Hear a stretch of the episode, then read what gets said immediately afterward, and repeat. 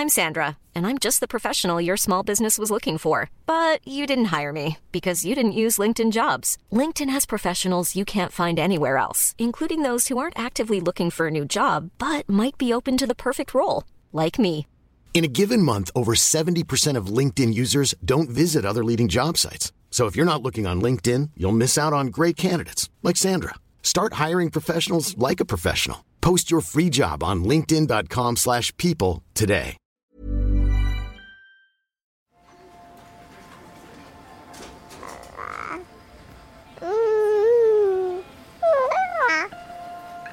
Du coup, il m'a dit que bah, qu'il ne se sentait pas fille. C'était désormais euh, un garçon. Les parents ont besoin de savoir qu'ils font la bonne chose pour leur enfant. Parce que tout le monde autour va être suspicieux, va dire t'es sûr, c'est bizarre. Les parents vont vraiment se sentir euh, seuls au monde là-dedans. Ils ignoraient que ce serait aussi dur que ça, je pense. Ouais, il doit vivre un enfer. Pourquoi tu m'as jamais aimé T'aimer Mais qui a dit que je dois t'aimer C'est qu'il s'agit de déconstruire l'existant pour créer du nouveau. Hmm. Et le nouveau, c'est la parentalité. Bienvenue dans mon cabinet. Je suis Mathilde Bouichou, psychologue clinicienne spécialisée en périnatalité. Je reçois, j'accompagne des femmes, des hommes, des futurs parents, des couples aussi, autour de toutes les questions euh, qu'ils peuvent se poser sur euh, leur parentalité, leur devenir parent. Euh, Ça peut aller lorsqu'ils s'interrogent sur leur désir d'enfant, aux difficultés qu'ils peuvent rencontrer pendant la grossesse, aux questions d'infertilité, au parcours de PMA, et puis aussi autour de toutes les questions éducatives qui peuvent se poser avec leurs enfants.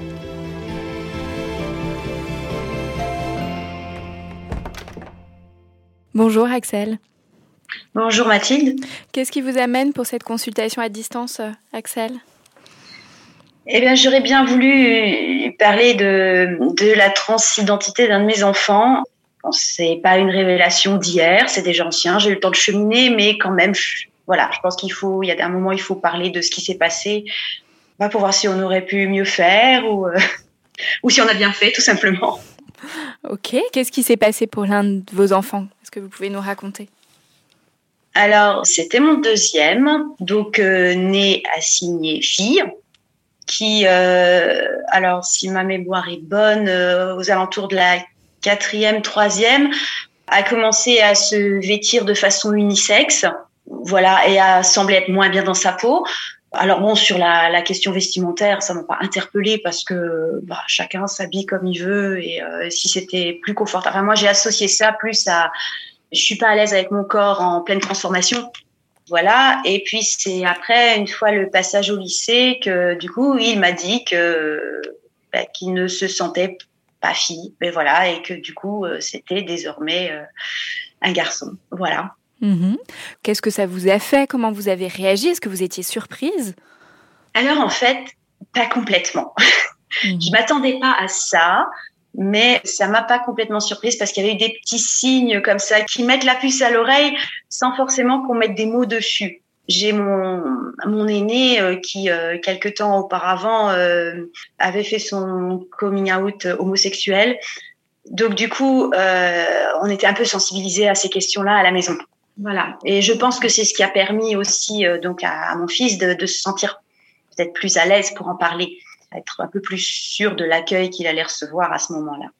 Voilà, donc j'ai pas été complètement surprise, mais bon, je m'attendais pas non plus à, à quelque chose comme ça. Voilà. Que- quels étaient ces, ces petits signes? Est-ce que vous vous souvenez? Ah, Alors déjà, le, comme je vous disais, le plus gros, ça a été le, le changement vestimentaire. Parce qu'avant, c'était quelqu'un euh, qui était euh, très attiré par euh, ce qu'on peut qualifier de féminin. C'est pas quelque chose qui est euh, sensible déjà chez les très jeunes enfants. J'avais pas eu d'autres signes avant-coureurs avant l'adolescence. Après, euh, chez nous, euh, il n'y a jamais eu de jouets, de jeux genrés. euh, ils ont joué au Lego. euh, voilà, c'était pas comment dire une caricature de fille non plus. Après, il y a eu euh, il y a eu une façon de s'exprimer où euh, les adjectifs choisis pour parler de lui étaient euh, des adjectifs qui se finissaient pas en féminin. Vous savez, comme euh, dire euh, je suis fâchée, ben là on n'entend pas si c'est et ou et eux. Donc voilà, il y a eu plein de petites choses comme ça. des intérêts pour pour des lectures, pour des, des discussions. voilà, c'est. Mais il y avait rien de, de franc. Voilà, c'était juste juste comme ça, des petits hmm. points. Donc vous n'avez pas été pleinement surprise, mais quand même vous vous y attendiez pas. Qu'est-ce que vous avez ressenti Est-ce que voilà, ça a été aujourd'hui, vous dites mon fils, mais est-ce que c'est quelque chose qui a été euh, le fait pour vous de changer que votre enfant qui était né fille, qui peut-être avait un prénom de fille, et puis a dit après, ben non, je suis un garçon, peut-être a voulu changer de prénom. Comment ça, finalement, ça s'est passé pour vous? Bien, j'étais suffisamment à l'écoute de ce genre de, choses pour savoir que euh, c'était important pour lui, et puis, et puis ça reste mon enfant, quoi. Voilà, fille, garçon, c'est mon enfant avant tout.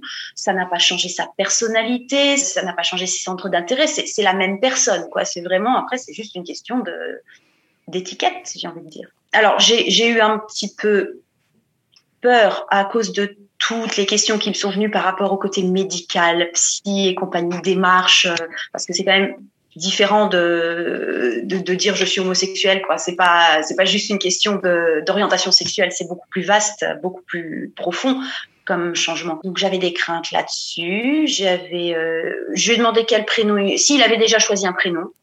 Voilà parce qu'effectivement il avait un prénom euh, très féminin euh, qu'on ne peut pas c'était pas Dominique quoi. Donc il fallait changer. Donc ça a été assez simple finalement pour vous. Il restait votre enfant et d'accepter finalement ce, changement, alors, qui est un changement peut-être pour l'extérieur, mais qui est finalement une affirmation de soi pour euh, la mm. personne. Mm. Après, il y, a eu un petit truc qui encore maintenant me, me, titille, c'est quand j'étais enceinte de lui, j'ai très longtemps été persuadée que c'était un garçon, malgré euh, l'échographie qui avait euh, montré les organes génitaux féminins. J'ai la première fois, je l'ai pas cru. Mm. parce que c'était la bon, c'était assez tôt dans la grossesse, la première échographie, on a pu le voir. Donc à l'époque, euh, ça remonte quand même à, plus de 20 ans, c'était, les technologies n'étaient pas aussi euh, performantes que maintenant. Donc, il pouvait y avoir un léger doute, euh, il n'y avait pas de certitude absolue, et j'étais, mais j'étais vraiment persuadée que c'était un garçon. Et du coup, je me suis dit, est-ce que quelque part, au fond de moi, à l'intérieur, je, je, bah, je l'avais pas senti comme ça, puis qu'il y a eu, je sais pas, une, une boulette au niveau, au niveau euh, physiologique qui a fait que ça correspondait pas. Je, voilà, c'est un truc qui m'est resté. Euh, c'était, c'était vraiment ça. C'était lui, quoi. Voilà, hmm. tout simplement. Pour vous, vous dites bien, ça a été euh, assez, assez facile et puis avec la volonté, voilà, vraiment d'accueillir votre enfant dans ce qu'il était, que vous l'avez, j'entends, pris au sérieux tout de suite, voilà, dans, dans ce qu'il hmm. vous disait.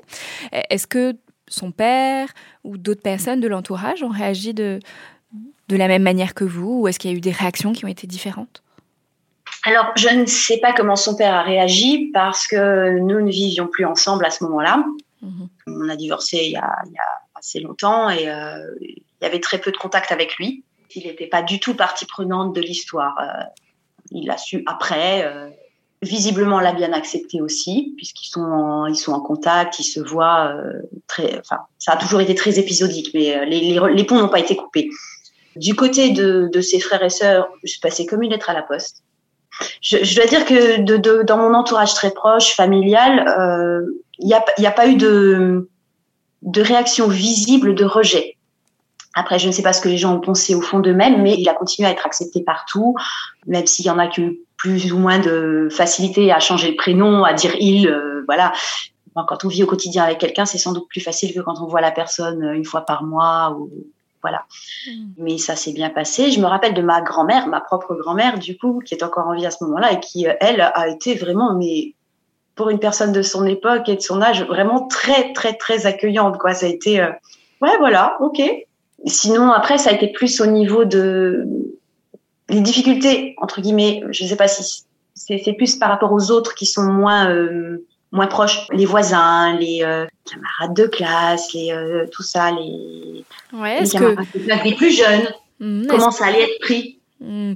Est-ce que votre fils a du coup rencontré des difficultés justement euh, à l'école ou au-delà de la famille? Alors, au lycée, il avait une, une bande d'amis très proches. Euh, d'ailleurs, il continue à se voir et ça fait, je vous parle de ça, ça fait plus de dix ans que ça s'est passé. Donc, euh, euh c'est des gens qui l'ont soutenu, qui l'ont accompagné aussi dans ses démarches. Donc de ce côté-là, j'ai l'impression que ça a été plutôt bien vécu et que le fait qu'il qu'il le dit et qu'il l'affirme, ça a facilité les choses aussi. Il m'a jamais parlé de, de, rejet de la part de camarades de classe. Et il a fait euh, un maximum de démarches pendant le, le, le temps du lycée, de manière à pouvoir euh, s'inscrire sous son nom masculin en post-bac. En quoi euh, ont consisté ces démarches? Alors, il a commencé par faire une demande de, de changement de, enfin, d'inscription de pseudonyme sur sa carte d'identité au niveau de l'état civil euh, via un acte notarié euh, disant que voilà que nous dans l'entourage on le connaissait sous ce nom-là et qu'on l'appelait comme ça donc il a pu euh, il a pu assez rapidement faire inscrire ça sur sa carte d'identité de manière du coup à pouvoir faire les inscriptions administratives à son nom masculin bon même si il y avait encore coché la case madame sur les mais bon, du coup, en classe, pour les profs, pour les, euh, pour l'administration, euh, il était bien lui. Bon, après, sur, euh, sur tout ce qui était feuille d'examen, tout ça, malheureusement, c'était encore le prénom féminin dit machin. Voilà, c'était pas officiel. Et puis après. ça a mis combien de temps pour être officiel? Alors ça, sur le, juste sur la carte d'identité, ça a mis quelques mois j'ai recherché un petit peu. Euh, il a commencé ses démarches, je crois, aux alentours de mai-juin et en octobre, c'était fait sur la carte d'identité. Après, il a entamé, euh, il a entamé toutes les démarches pour pouvoir faire ça officiellement au tribunal, euh, changement de genre, euh, dans, sur ses papiers, sur sa, la sécu, tout ça, voilà, avec tout ce que ça a impliqué au niveau euh, ben, accompagnement euh, psy pour euh, trouver quelqu'un qui fasse une attestation et puis et puis défendre ça avec un avocat au tribunal parce qu'il a choisi de de faire le parcours lui-même avec les personnes qu'il choisissait pour l'entourer. Du coup, vous disiez tout à l'heure, Axel, ce qui était, ce qui vous a inquiété vous, c'était euh, la dimension médicale, la question peut-être de la transition, des traitements médicamenteux. quels ont été les choix de votre fils? En tout premier lieu, l'hormonothérapie. Bah, pour avoir un physique qui corresponde euh, à son identité de, genre, quoi, voilà. Également une mastectomie. C'est une grosse opération et euh, bah, qu'il a faite loin de la maison. J'ai pas, je peux pas être là physiquement et bon, c'est un peu dur de le savoir loin comme ça, même si je le savais bien accompagné, parce que justement il y avait euh, une personne trans qui était à ses côtés à ce moment-là, euh, qui l'a emmené, enfin qui l'a accompagné avant l'opération, qui était là à son réveil. Euh, je pense que j'aurais eu les mêmes inquiétudes avec une, une autre opération avec anesthésie générale et tout. Voilà, c'était hmm. c'était plus ce côté-là. Après, pour l'hormonothérapie, j'avais plus de questions sur oui, est-ce que c'est à vie? Est-ce que c'est tout le temps? Qu'est-ce qui se passe si on rate une injection? Si euh, est-ce que c'est réversible ou pas? Tout un tas de choses. Euh. Et votre fils, lui, du coup, comment il s'est entouré? Voilà, comment il a trouvé euh, voilà ces personnes qui l'ont accompagné durant son parcours? Alors sur des forums de discussion. Si j'ai bien compris, bah, du coup, un peu grâce à sa sœur qui était déjà sur ce genre de forum, et puis bah, il y en avait plusieurs dédiés selon la branche LGBT, on va dire ça comme ça. Et euh, du coup, il a voilà, il a trouvé ses renseignements comme ça. Et puis en cherchant sur internet, euh, parce que bah, parce qu'il est né, euh, il est né dans en même temps qu'internet, bah, quasiment. Il a plus le réflexe de chercher à cet endroit-là. Comment vous diriez que votre fils a vécu tout ça? Comme un soulagement, j'ai l'impression, parce que je l'ai vraiment vu s'épanouir. Un papillon qui est sorti de sa chrysalide. De, voir cette évolution, c'est ce qui vous a aussi euh, convaincu. Vous disiez, voilà, peut-être l'inquiétude que c'est par rapport au traitement, de pas pouvoir revenir en arrière. En tout cas, est-ce que c'est quelque chose aussi qui vous a permis de vous cheminer? À partir du moment où il avait fait ses choix, j'estimais que j'avais, j'avais rien à dire là-dessus. Pour moi, euh, je veux dire, je suis là pour accompagner mes enfants. Mon rôle à moi, c'était d'être à ses côtés du mieux que je pouvais. Merci Axel. Je vous propose maintenant qu'on rejoigne euh, notre expert Clément Moreau. Bonjour Clément Moreau. Bonjour. Vous êtes psychologue clinicien, vous exercez dans le 94 en région parisienne en libéral, vous accompagnez des enfants, des adolescents et des adultes trans. Vous militez et travaillez aussi au sein de l'association euh, Espace Santé Trans. Depuis quelques années, les normes autour des questions de sexe, de genre bougent. On parle davantage de la transidentité. De nombreux jeunes s'interrogent sur leur identité de genre, ce qui vient bouleverser, malmener leurs parents euh, parfois. Qu'est-ce que la transidentité? Comment accompagner au mieux son enfant face à ces questions identitaires centrales pour le développement, pour son développement? Quelles ressources trouver en tant que parent Autant de questions auxquelles vous allez essayer de nous apporter des réponses, Clément. Tout d'abord, Clément, qu'est-ce que c'est que la transidentité? Eh bien, vaste question. la transidentité, euh, c'est un enjeu euh, de genre. C'est important de le préciser parce que euh, on a souvent parlé par le passé de transsexualité ou de transsexualisme, qui sont des termes obsolètes et qui faisaient confondre euh, les enjeux de genre avec des enjeux de sexualité ou d'identité sexuée. Enfin, tous les mots euh, ont été euh, employés. Aujourd'hui, on parle de transidentité et de genre, c'est très important. En gros, une personne transgenre, c'est une personne qui ne se sent pas à sa place ou à l'aise dans l'identité de genre qui lui a été assignée via le sexe biologique qui lui a été assigné à la naissance. C'est-à-dire que il n'y a pas de correspondance entre le sexe biologique assigné et le genre de la personne, le genre ressenti. Donc, par exemple, un homme trans est une personne qui est née avec un sexe biologique féminin. Pas obligatoirement, mais c'est possible. D'accord. Mais en tout cas, qui se revendique du genre masculin. Tout à fait. En tout cas, qui ne se sent pas être une femme. Euh, il y a aussi tous les enjeux de non-binarité, probablement, qu'on pourrait euh, euh, aborder aussi à cet endroit-là. C'est-à-dire que l'enjeu principal de la transidentité, souvent médiatiquement, il est présenté comme être coincé dans le mauvais corps ou ce genre de choses. C'est pas toujours très adapté. C'est souvent des termes que les, personnes transgenres euh, ont utilisés parfois, ou d'autres personnes d'ailleurs, pour essayer d'expliquer le phénomène, parce qu'il était question de s'expliquer pendant très longtemps sur ce qui était vécu, alors qu'en fait, l'enjeu c'est surtout de ne pas être du genre et du sexe assigné à la naissance. Euh, l'enjeu ressenti par les personnes trans, c'est surtout de pouvoir aller naviguer ailleurs. Parfois dans le genre contraire, parfois dans un genre non binaire. C'est-à-dire euh, entre les deux ou ailleurs. Oui, donc finalement, cette, euh, on pourrait dire, je sais pas si cette image est juste, mais de palette, voilà, il y a de, de, chacun des côtés le masculin et le féminin, puis au milieu, il y a toute une gamme de couleurs, quoi. Exactement. La transidentité, à mon avis, se situe là-dedans c'est autant un chemin que une désassignation euh, de ce qui a été posé sur la personne à sa naissance et que, mm. qui ne correspond pas à son vécu en fait. Est-ce que euh, Clément, la transidentité, est-ce que c'est une maladie? Eh bien non.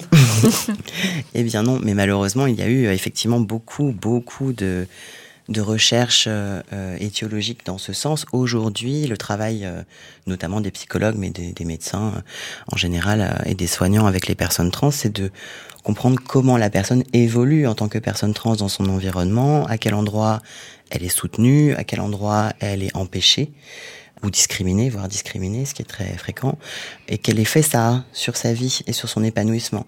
C'est pas tant euh, maintenant, on n'en est plus à, chercher pourquoi on est trans, hein, on en est à comprendre comment on fait pour que les personnes trans aient une bonne santé mentale, par exemple, en ce qui me concerne.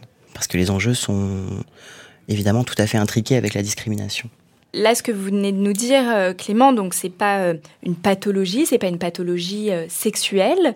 Pourtant, on parle de dysphorie de genre. Est-ce que vous pourriez un peu nous expliquer? C'est assez pointu et épineux cette question du diagnostic parce qu'en fait, aujourd'hui, on considère encore, et j'espère que ça va évoluer, qu'il est nécessaire d'obtenir un diagnostic de dysphorie de genre pour s'assurer que la personne euh, est en pleine possession de ses moyens euh, quand il ou elle prend la décision euh, de, de, faire une transition. Notamment une transition médicale. Parce que pour, pour ce qui est des enjeux de la transition sociale, on, demande son avis à personne, hein, à peu près.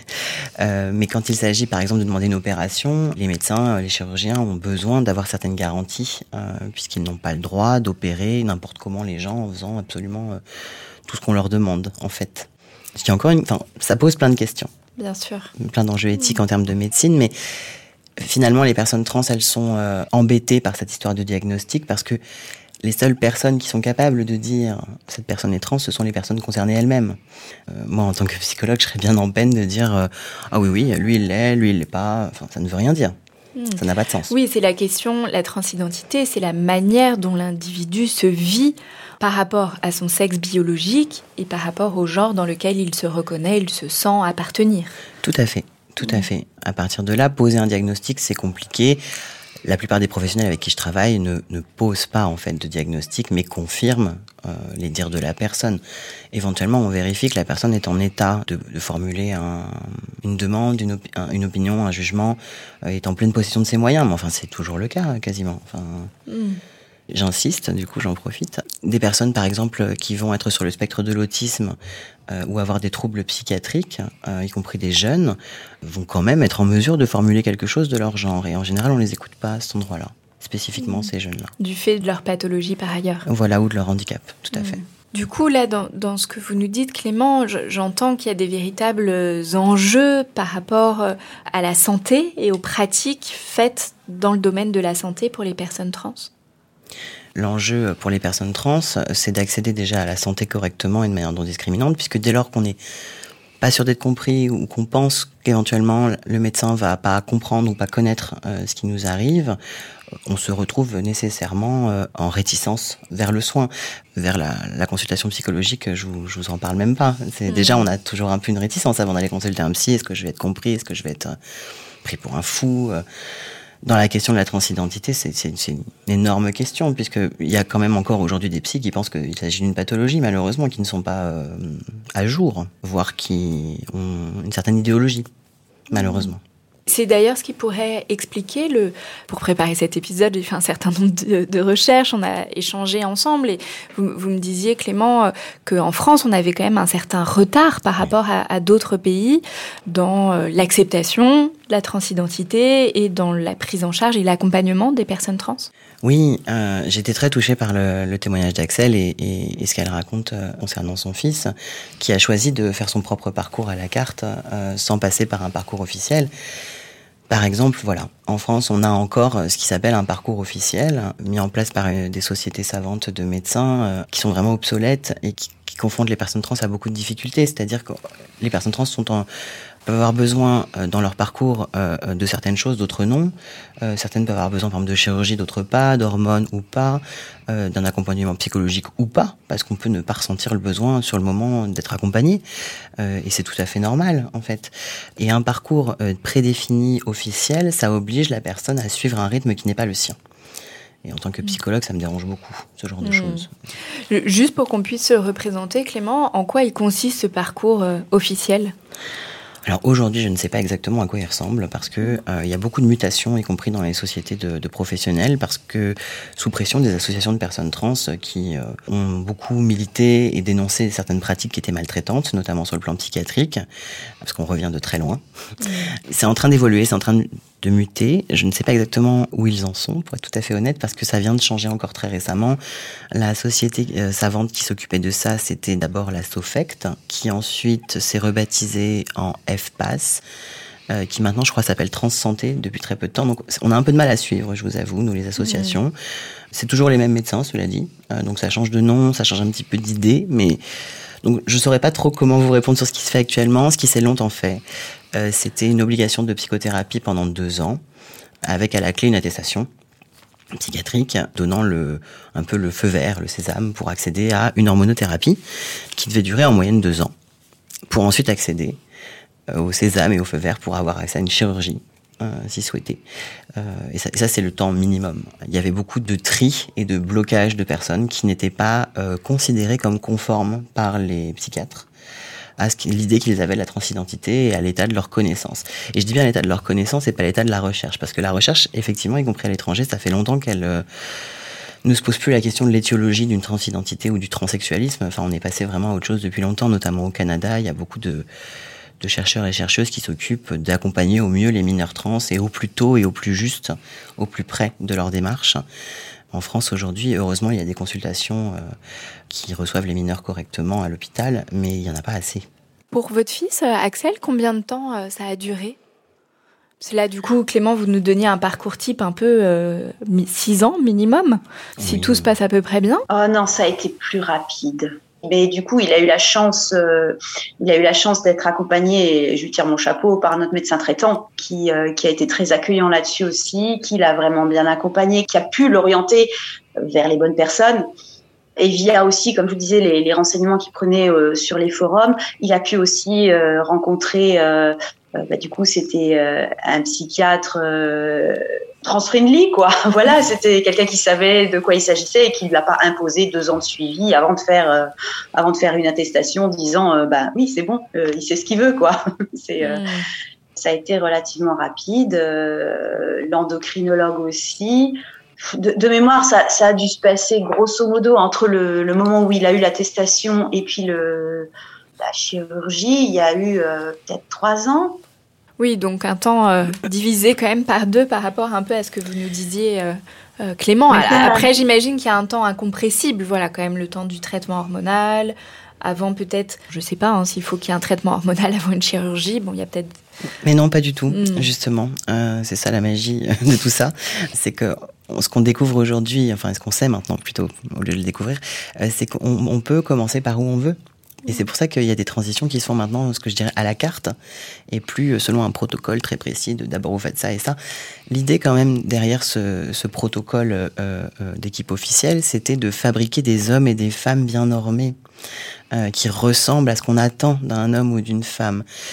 Encore une fois, comme je vous le disais tout à l'heure, les personnes trans ne sont pas forcément là pour incarner une une caricature du genre avec euh, euh, le, besoin d'être absolument tel homme ou telle femme comme Ken et Barbie, quoi, en gros. Mhm. Euh, enfin, il y a des personnes trans qui ont besoin d'affirmer leur genre de manière très forte dans un genre très très euh, exprimer, mais c'est pas le cas de tout le monde. Hein. Euh, et, l'intérêt, c'est justement que tout le monde ait sa place là-dedans et tout le monde puisse euh, s'exprimer et se vivre dans son corps de manière agréable et, pouvoir s'épanouir.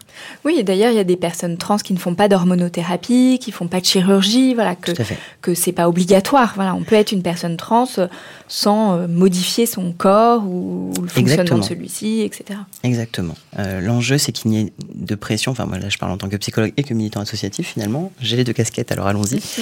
L'enjeu, c'est qu'il n'y ait pas de pression dans un sens ou dans l'autre, que la personne puisse être tranquille et faire les choses à son rythme. Ça veut dire ni trop vite ni trop lentement, mais bien souvent, l'entourage et les médecins ont peur que ça aille trop vite. Euh, et les personnes trans trouvent que ça va beaucoup trop lentement, hmm. en gros. Mais on peut aussi avoir besoin de prendre son temps, de s'écouter, de se sentir. C'est très intéressant parce que dans les études euh, les plus récentes, on, on, voit justement que les enfants savent, euh, quand, ils, savent dès l'enfance, ce qui n'est pas toujours le cas, entre 3 et 5 ans, ils le savent en fait. Ils peuvent commencer à, l'exprimer. Alors, le savoir comme on le sait à 3 ou 5 ans, euh, c'est-à-dire que c'est une vision de petit enfant sur ce que c'est que le genre, ce qui est déjà une notion très floue à cet âge-là, mais il y a quelque chose qui peut s'exprimer entre 5 et 8 ans, euh, avant la, la période qu'on appelle de la pudeur sociale, à peu près l'entrée au CP, quoi, mm. euh, où les enfants commencent un peu à, se rendre compte qu'il y a des choses qui se disent, des choses qui se disent pas. Euh, avant ça, ils peuvent le dire, l'énoncer, et, et, on peut les croire. Et quand je dis on peut les croire, euh, je, je, parle d'un point de vue scientifique, c'est-à-dire qu'il y a des études longitudinales qui ont été faites qui expliquent que ces enfants-là ne vont pas changer d'avis ou regretter plus tard. Oui, parce que ça, c'est souvent l'inquiétude. Alors, on imagine qu'il a été porté peut-être par des médecins, entre autres, depuis, ou l'entourage, voilà, de bah, une chirurgie ou un traitement hormonal, ça peut avoir des conséquences euh, définitives. Donc, euh, voilà, de laisser le temps pour euh, être sûr. Mais bon, on peut être sûr très rapidement, finalement. Vraiment, ça dépend des personnes. et effectivement, l'enjeu du temps est vraiment un enjeu très important parce que on peut prendre la question dans l'autre sens. C'est quand on a 12 ans, on n'a pas tant le temps que ça vis à -vis de sa puberté la puberté, elle fait son chemin de toute façon et elle est tout aussi irréversible. Parce que pour un jeune trans, il peut y avoir l'enjeu, euh, avant la puberté, justement, de pouvoir euh, être conforté dans son genre et éviter finalement des changements euh, biologiques dus à son sexe, par exemple oui, on, peut dire ça comme ça. C'est-à-dire que on peut proposer, en fonction des situations, quand la puberté a déjà commencé, euh, ce qu'on appelle des bloqueurs de puberté. Alors, il y a de gros enjeux médiatiques. Il n'y a rien du coup qui est fait avant la puberté. Ah non, bah, de toute façon, on peut rien faire. On peut rien faire. Euh, non, non, médicalement, on peut rien faire. Et puis, le protocole actuel, en tout cas tel qu'il est, euh, le consensus international, on va dire, c'est de laisser les enfants tranquilles. C'est-à-dire que quand ils sont enfants prépubères et qu'ils expriment un questionnement de genre ou une transidentité ou une variation dans leur identité de genre, les laisser explorer. Surtout les laisser explorer s'ils sont assez euh, affirmés dans leur transidentité, leur donner la possibilité d'une transition sociale, c'est-à-dire euh, changer leur pronom, changer leur prénom, euh, ce qu'a fait le, fils d'Axel. Ce qui est souvent le début de la transition mmh. des personnes, ça commence en général souvent par là. C'est tout à fait possible de le faire quand on est enfant. L'enjeu, c'est d'être bien entouré. Euh, c'est que les parents soient soutenus euh, pour pouvoir soutenir leur enfant correctement et, et que autour, notamment l'école, les activités périscolaires, euh, suivent également. Parce que ça peut être très violent que Oui. l'école, par exemple, refuse Oui. le nouveau prénom ou l'assignation il ou elle. C'est vraiment un problème auquel on se confronte régulièrement, notamment les associations de personnes trans. Sur la région parisienne, l'association Outrans euh, est très en, en avant de ces questions-là. Ce C'est une ressource. Voilà, c'est une ressource à contacter si jamais des problèmes se présentaient pour les personnes qui nous écoutent. Euh, Il y a un Vademecum qui a été euh, produit justement pour donner des bonnes pratiques euh, et réguler un peu ce qui se fait parce qu'en fonction du... enfin, moi j'ai reçu beaucoup de jeunes trans euh, collégiens et en fonction du collège, euh, j'avais tout et son contraire hein, en termes d'accueil. hein. Et ça va de choses bêtes de euh, mettre à jour les listes avec le bon prénom, euh, parce qu'en fait, on n'a pas besoin pour euh, euh, être euh, prénommé correctement, c'est juste un droit en fait. Hein, c'est, un droit humain d'être prénommé, d'être genré correctement. C'est, du simple respect en fait hein, de, de, de, de l'identité de la personne. C'est puis c'est pas sorcier une fois qu'on a réussi à le faire. Il est parfois fréquent qu'on nous dise oui mais l'informatique on peut pas changer, euh, il faut les papiers d'identité, il faut le changer en mairie, etc. C'est pas tout à fait vrai en fait. Tout le monde a le droit à un prénom d'usage et n'importe quel étudiant, quel que soit son âge, a le droit de demander à ce que son prénom d'usage soit indiqué sans, sans plus de justificatif que ça.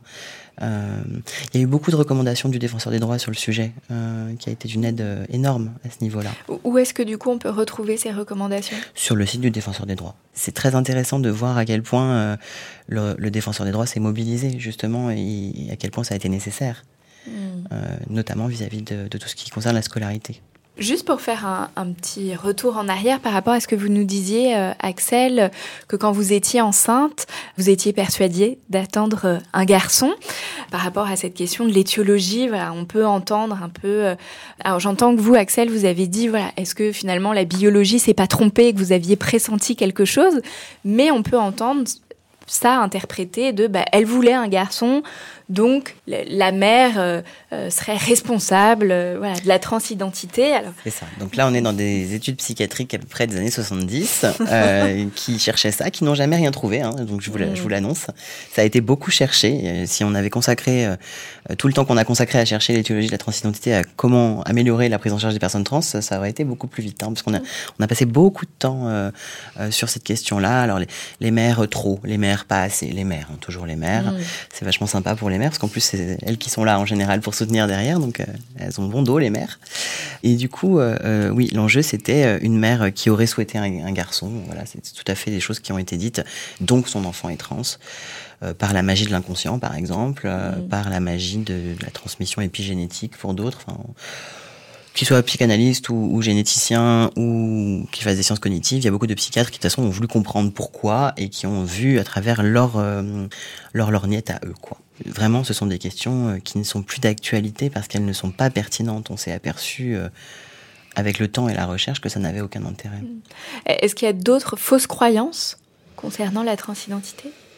Oui, puis c'est des choses assez, euh, assez maltraitantes. Il y a- il y avait l'idée à une époque qu'on pouvait euh, déterminer les vrais et les faux trans. Euh, et oui.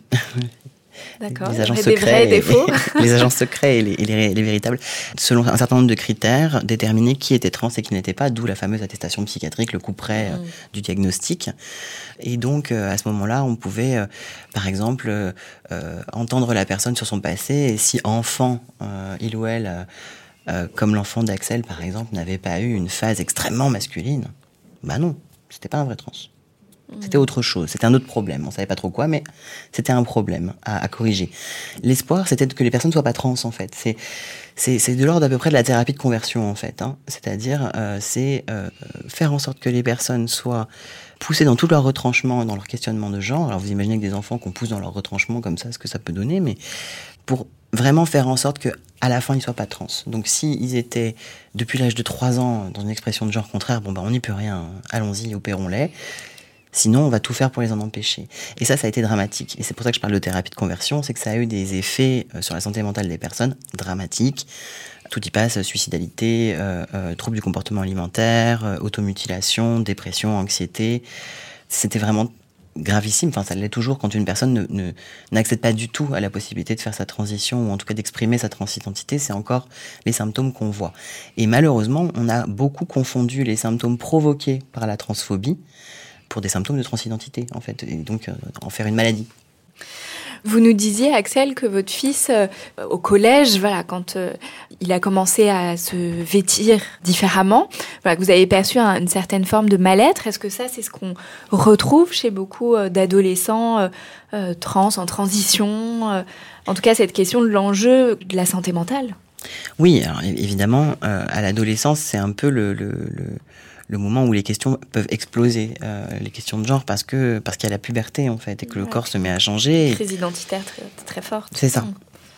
Et au-delà de la crise identitaire, il y a vraiment quelque chose dans le corporel, c'est-à-dire euh, une poitrine qui se met à pousser alors qu'on n'a jamais envisagé au fond de soi qu'on en aurait une.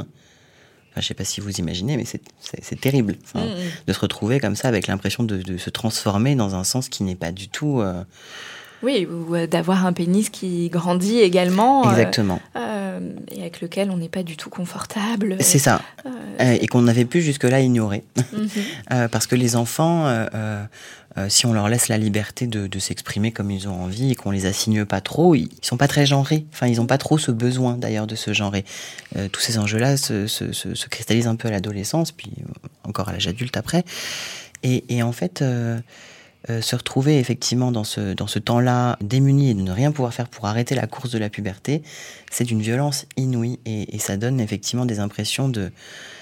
Euh, les jeunes peuvent dire quelque chose comme je préférerais ne pas exister, euh, ou alors je voudrais renaître dans un autre corps, on s'est trompé, j'en peux plus, ou alors ne disent rien mais se scarifient, arrête de manger ou mange tout le temps. Enfin, tout y passe au niveau des symptômes corporels violents, euh, avec une espèce d'anxiété permanente comme ça, euh, euh, très très très très difficile. Ça, peut être plus ou moins fort. Alors on a aussi des jeunes qui n'ont rien exprimé de spécialement transgenre avant, qu'une forme de, variation dans leur identité de genre et qui d'un coup à l'adolescence se rendent compte que ça va pas du tout. C'est souvent les, les, jeunes personnes qu'on a justement laissé explorer tranquillement, qui du coup n'ont pas eu besoin d'affirmer beaucoup, puisqu'il n'y avait pas de mur à pousser pour exister. Donc ça n'a pas trop de poser de problème. Souvent, c'est euh, les fameux garçons manqués qui ont pu être garçons manqués, c'est valorisé socialement, ça va, euh, les parents sont pas trop mécontents. Oui, d'être une fille en pantalon, c'est pas gênant. Par contre, d'être un petit garçon euh, en robe et d'adorer la Reine des Neiges et de vouloir avoir euh, des tresses et des cheveux longs, là, c'est plus compliqué. Alors, c'est fantastique, la Reine des Neiges, quand même, il faut bien l'avouer. Mm. et que tout le monde devrait avoir le droit à la Reine des Neiges, quel que soit son genre. Mais en tout cas, effectivement, on se retrouve avec une espèce de coup près comme ça qui arrive de la puberté et une incompréhension, mais des deux côtés, du côté des parents, mais aussi du côté de l'adolescent, qui mais qu'est-ce qui m'arrive euh, Et qui n'a jamais, qui, lui-même n'a rien vu venir en quelque sorte. Donc cette idée des vrais trans qui sont trans depuis leurs trois ans, c'est un peu exagéré.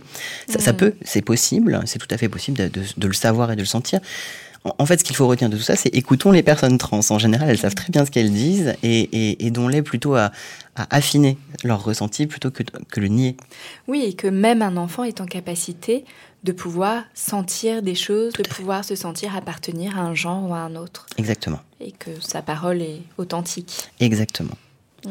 Et les, enfants, euh, les enfants jouent aussi. Euh, c'est très important ça aussi. Nous, les psychologues, on est habitués à jouer avec les enfants et à s'intéresser de manière très sérieuse euh, à leur jeu, puisqu'ils sont le, le, reflet de leur vie psychique, de là où ils en sont dans leur élaboration de leur vie, du monde, de leurs relations. Et on devrait pouvoir laisser les enfants jouer avec le genre aussi beaucoup plus que ce qu'on fait dans les éducations un peu normées qu'on a en général. Euh, je, souriais tout à l'heure en entendant l'évocation des Lego. Les Lego, c'est fantastique. Tout le monde peut faire des choses avec des Lego. Ça, c'est effectivement des jeux qui sont qui sont peu genrés et qui permettent d'être créatifs, tranquilles. Enfin, et, on va beaucoup assigner les enfants. Je, remarque même dès, la maternelle à des, des roses paillettes qui ont été évoquées ou à des trucs de garçons, camions, machin. Quel est l'intérêt de ça? Il y a beaucoup d'enjeux euh, d'adultes là-dedans. Dans un épisode de parentalité, on a parlé de l'éducation euh, non sexiste et du coup du poids euh, de la culture, de la société justement sur ces questions de, genre, notamment par rapport au jeu et à, tout ce qu'on peut proposer aux, enfants. Pour revenir sur les besoins des enfants trans, vous nous disiez quand même qu'il y a un réel enjeu de santé mentale et d'où l'importance de les écouter, de les entendre et de les accompagner pour euh, voilà, que cette souffrance ne s'installe pas. Euh, euh, j'imagine que le taux de suicide chez les ados trans est plus élevé que par rapport aux autres. Donc voilà, y a... Alors, est-ce que vous évoquiez, il y avait des idées noires dans les exemples que vous donniez, des idées noires, des, hmm. pensées suicidaires. voilà, je veux plus exister, je veux mourir, je veux que ça s'arrête. Chez les personnes trans, l'enjeu de santé mentale est l'enjeu qui bat tous les records de mortalité. C'est-à-dire que à l'association Espace Santé Trans, on est amené à former aussi des professionnels de santé. Et la question qui nous est souvent posée, c'est et donc les hormones, quels sont les enjeux de morbidité, mortalité Est-ce que euh, est-ce qu'on augmente le taux de mortalité des personnes en leur prescrivant telle hormone, telle hormone? Dans les chiffres qu'on a, ce qui ressort, c'est que bien avant toutes ces questions-là, c'est la question du suicide. Hein. Et donc le suicide, c'est-à-dire toutes les co-occurrences euh, psychiatriques qui peuvent se développer avec le temps quand on a été déprimé si longtemps ou quand on a été anxieux euh, ou à côté de son corps si longtemps. Il y a aussi toutes les les effets de la transphobie sur la santé mentale. Et j'insiste sur la, notion de transphobie, c'est-à-dire toutes les formes de discrimination, à la fois euh, interne et externe, que vont vivre les personnes. C'est-à-dire ce que la société leur renvoie, les difficultés concrètes, c'est-à-dire euh, bah, l'accès à la vie sociale tranquille, euh, dans le bon prénom, dans le bon pronom, sans, sans violence, sans rejet pouvoir avoir des papiers conformes à son identité, donc faire sa vie sociale, pouvoir aller à l'école, pouvoir travailler, pouvoir se loger, enfin tout, ce qui est de la sphère sociale, tout est compliqué dès lors qu'il y a un problème de, discrimination.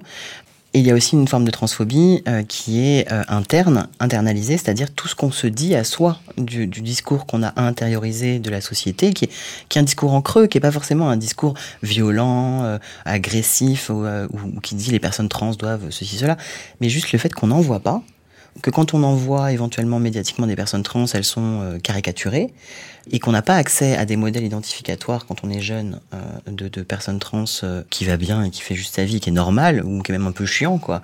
une personne normale. Il n'y a pas, c'est bien dommage.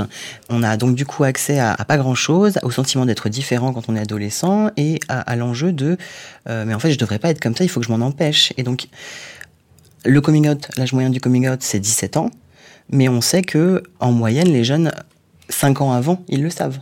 Mais ils n'ont mm. pas réussi à le dire. Ou à se le dire. C'est ce qu'on appelle la, transphobie intériorisée. Mm.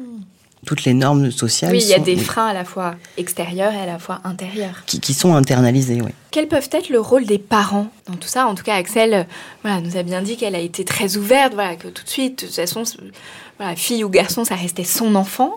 Euh, donc ça, j'imagine que c'est quelque chose qui a dû énormément euh, aider euh, votre fils, Axel. Pour certains parents, c'est plus compliqué, plus difficile, plus chahutant. Oui, oui, je, pense que ça dépend du, vécu de chaque parent, de son rapport aussi à la question du genre. On sait hein, que les, parents projettent des choses sur leur enfant sur l'envie qu'on a de, ce que son enfant va devenir. Et quand euh, c'est contrarié, ça peut être plus ou moins difficile à, vivre. Le genre fait partie des surfaces de projection parentale, comme d'autres choses. À partir de là, le parent doit renoncer à certaines de ces projections. Il y a tout un, tout un travail psychique à faire euh, qui doit être accompagné euh, si c'est nécessaire.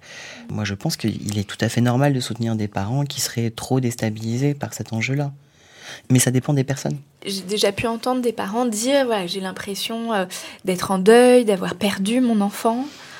Oui, alors moi, c'est une, euh, en tant que psychologue en tout cas, c'est un terme que je ne vais surtout pas employer. Je comprends que les parents euh, aient besoin de l'employer à certains moments parce que c'est ce qu'ils ressentent, c'est le, le mot qu'ils mettent sur leur ressenti. Entendu par un jeune, si on se met dans ses baskets 5 minutes, c'est compliqué. Une jeune personne trans aura statistiquement déjà pensé à eu des idées noires ou penser au suicide, penser à la mort, lui laisser entendre, d'un point de vue d'enfant ou d'adolescent, que son parent fait le deuil de qui il est, alors que lui, via sa transition, lui ou elle, hein, excusez-moi, je dis toujours tout au masculin générique, mais cet enfant va, ou cet adolescent va pouvoir enfin euh, se sentir authentique, se sentir aligné, se sentir confortable. Et ça, ça signifie quelque chose qui a trait à la mort du côté de ses parents, à sa propre mort. C'est d'une extrême violence. Enfin, les mots ont, ont du sens. Nous, les psys, quand on parle de deuil, on a plein d'idées derrière la tête, euh, plein de concepts euh, très, très savants et nuancés. Je pense qu'un enfant ou un adolescent qui entend deuil, il entend mort et il entend aux yeux de mes parents, je suis mort. Hmm. Et je pense pas que ce soit une bonne idée. Euh, d'employer ce terme-là. En tout cas, j'estime que les professionnels de santé mentale et de santé en général ne, devraient pas employer ce employer ce terme. Non, je le trouve trop risqué. Mm. Et en tout cas, si un parent ressent ça, bon, c'est son vécu. Tout à fait. Et que s'il a besoin d'être accompagné, d'être aidé, voilà, n'hésite pas à aller euh, consulter, à solliciter des associations. On va donner quelques noms tout à l'heure. Tout à fait. Dans les autres réactions parentales, et ça a été votre cas, euh, Axel, il y a voilà, la peur pour l'avenir. Vous, vous avez eu peur par rapport au traitement, à la dimension plus médicale. Ces peurs, elles, elles peuvent avoir euh, un impact, j'imagine aussi. La, peur des parents sur, euh, sur les enfants. Tout à fait. Les enfants euh, et les adolescents sont très bienveillants la plupart du temps avec leurs parents, c'est-à-dire qu'ils sont très attentifs et très ajustés au vécu de leurs parents. On le voit quand un, parent ne va pas très bien, l'enfant va avoir des comportements soit extrêmement calmes et éteints pour justement ne pas contrarier ce qui se passe et faire attention à son parent, veiller sur lui, ou alors explosif pour bien montrer qu'il y a un problème, mais va être, va, être en réaction. De la même manière, un enfant qui se sent euh, trans euh, et qui voit que son parent ne peut pas l'entendre, va mettre beaucoup plus de temps à le dire va s'ajuster pour essayer de ne pas brusquer son parent. Les enfants sont souvent, les adolescents, très bienveillants avec leurs parents. La manière dont le parent va le vivre va avoir un impact sur la manière dont l'enfant vit les choses. Est-ce qu'on pourrait dire presque que le parent, je vais en rajouter sur le dos des parents, mais peut être en partie un peu euh, partie prenante, pas forcément pleinement responsable, mais de, la transition de son enfant et de la manière dont il va vivre ça? Mais disons que plus le, le signal est adressé euh, aux jeunes que c'est possible d'en parler, mieux ça va se passer. Euh, si par exemple le parent euh, a toujours éduqué son enfant en disant ah, toi t'es vraiment un bon petit gars, euh, je suis vraiment content que tu sois un garçon, etc. Et qu'en fait cette personne ne se sent pas du tout garçon, ça va être difficile de le dire. Mmh. quand le genre a été renforcé comme ça, quand il n'y a pas d'ouverture, y compris dans le discours. Et mais, du coup, en tout cas, souvent les, les parents ont envie d'être protecteurs, euh, mais voilà, parfois, bah, en voulant protéger nos enfants, finalement, on fait un peu l'inverse. Moi, c'est vraiment le cas typique des parents et, adolescents que je reçois à mon cabinet ou, en association qui vont être euh, au départ, euh, le discours ça va être non mais c'est trop tôt, il faut prendre, euh, il faut prendre ton temps et le jeune est là non non c'est tout de suite, c'est maintenant parce que le jeune ça fait bien 5 ans en moyenne qu'il y a pensé ou qu'en tout cas que ça le travaille et qu'il arrive enfin à le dire. Bah, du coup voilà, en voulant bien faire, les parents essayent de freiner la transition de leur enfant parce qu'ils ont peur en fait ou parce qu'ils pensent que c'est autre chose. Et donc aller voir un psy souvent les rassure. Ne serait-ce que pour dire euh, on n'est pas complètement à côté de la plaque, on a bien compris la même chose. Enfin, il y a comme une espèce de confirmation. Moi, j'estime que les psys ne sont pas là pour confirmer les choses, mais dans ce mouvement qu'on accompagne, en gros, il y a ce moment de non, c'est pas possible, suivi de en fait, voilà comment ça se passe et c'est possible et ça arrive en fait plus souvent qu'on ne le croit, mais personne n'en parle. Euh, ah d'accord, pour en arriver à en fait j'ai peur. Et mmh. c'est systématiquement à ça qu'on aboutit dans un premier entretien. C'est en fait j'ai peur pour mon enfant, j'ai peur qu'il soit discriminé, j'ai peur que euh, c'est pas tellement j'ai peur qu'il se trompe. Finalement, je lui fais confiance. On arrive souvent à cette euh, ce point-là, mais j'ai peur que la vie lui soit trop difficile. Et là, le travail de, du psychologue est un petit peu à mi-chemin entre le travail de l'association et le travail du psychologue. Justement, c'est de laisser entendre aux personnes que l'enjeu, ça va être euh, la discrimination, la transphobie, et pas le fait que d'être trans, c'est un problème en soi. Et, souvent, les parents, euh, quand la famille va bien, les parents vont plutôt être euh, rangés derrière leur enfant, comme ça, pour le, protéger, le soutenir, l'accompagner. Et parfois, on a même certains parents qui deviennent euh, militants, qui font des associations de parents, qui font plein de choses. Et je, crois que c'est une très bonne chose. En réalité, c'est très bon signe. Et pour des parents pour lesquels ça serait plus difficile?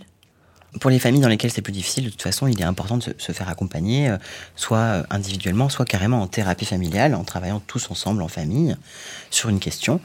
Et puis, il y a des associations de parents maintenant. J'ai découvert, avant de venir, l'existence d'une association de parents d'enfants trans qui s'appelle Grandir Trans et qui fait un travail euh, incroyable euh, avec des groupes de parents entre eux, justement, pour se, soutenir, euh, s'accompagner, exactement comme les personnes trans le font dans les associations de personnes trans. Hmm. Donc, vous nous avez déjà donné des ressources à travers les recommandations.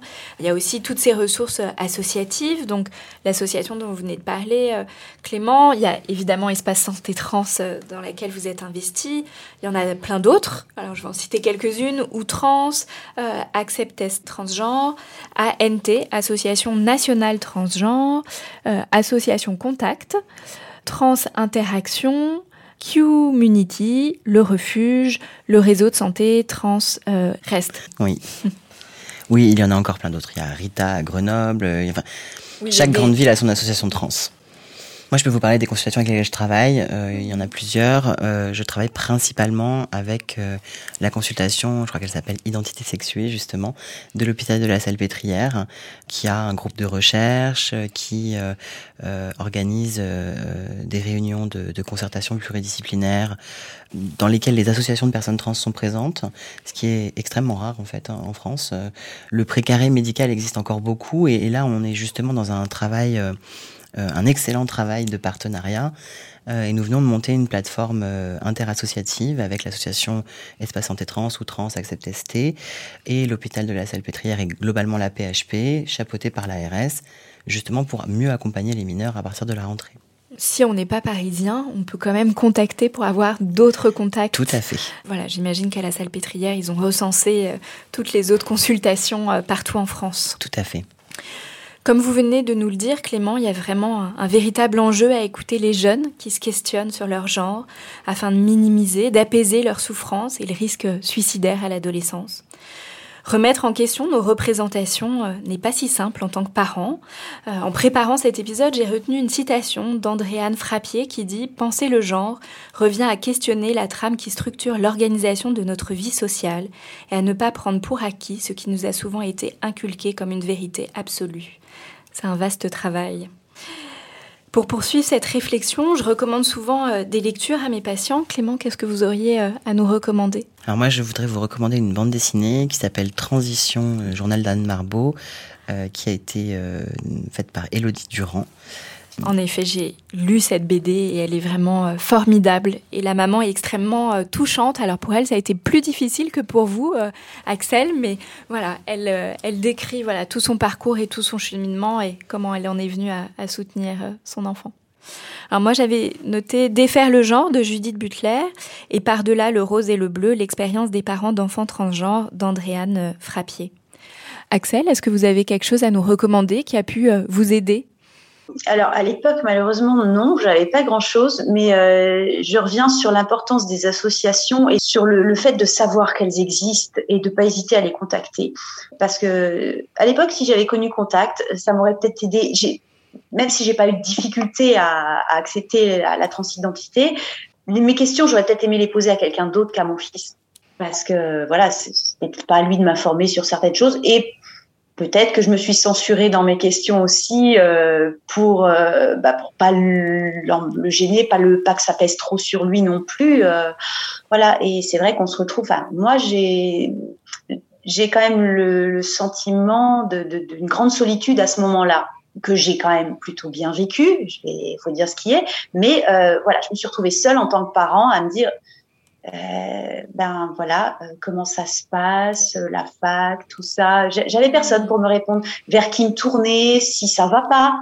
Voilà, j'ai eu de la chance que ça aille bien, mais si ça n'avait pas été, je ne savais pas vers qui me tourner. C'était voilà, donc c'est important de, de, parler des associations qui, qui font un, sacré boulot. Ouais, là vous nous dites bien l'importance d'être entouré en tant que parent pour son enfant et de trouver des professionnels avec lesquels on se sent bien. Si on se sent pas bien, surtout, il faut pas y retourner. ah oui. Un très grand merci Axel d'être venu partager avec nous euh, votre parcours et celui euh, de votre fils. Merci euh, beaucoup Clément Moreau. Je rappelle que vous êtes psychologue clinicien, que vous exercez dans le 94 en libéral et que vous accueillez des personnes trans. Pour ceux qui nous écoutent, je vous rappelle que vous pouvez nous suivre sur Facebook, Instagram et nous écrire à l'adresse suivante podcastparentalité au pluriel gmail.com. Si vous avez aimé, n'hésitez pas à liker et à noter et on se. Even quality is non-negotiable. That's why Quince is the place to score high-end essentials at 50 to 80% less than similar brands. Get your hands on buttery soft cashmere sweaters from just 60 bucks, Italian leather jackets, and so much more. And the best part about Quince, they exclusively partner with factories committed to safe, ethical, and responsible manufacturing. Elevate your style without the elevated price tag with Quince. Go to quince.com slash upgrade for free shipping and 365-day returns. Trouve dans un prochain épisode.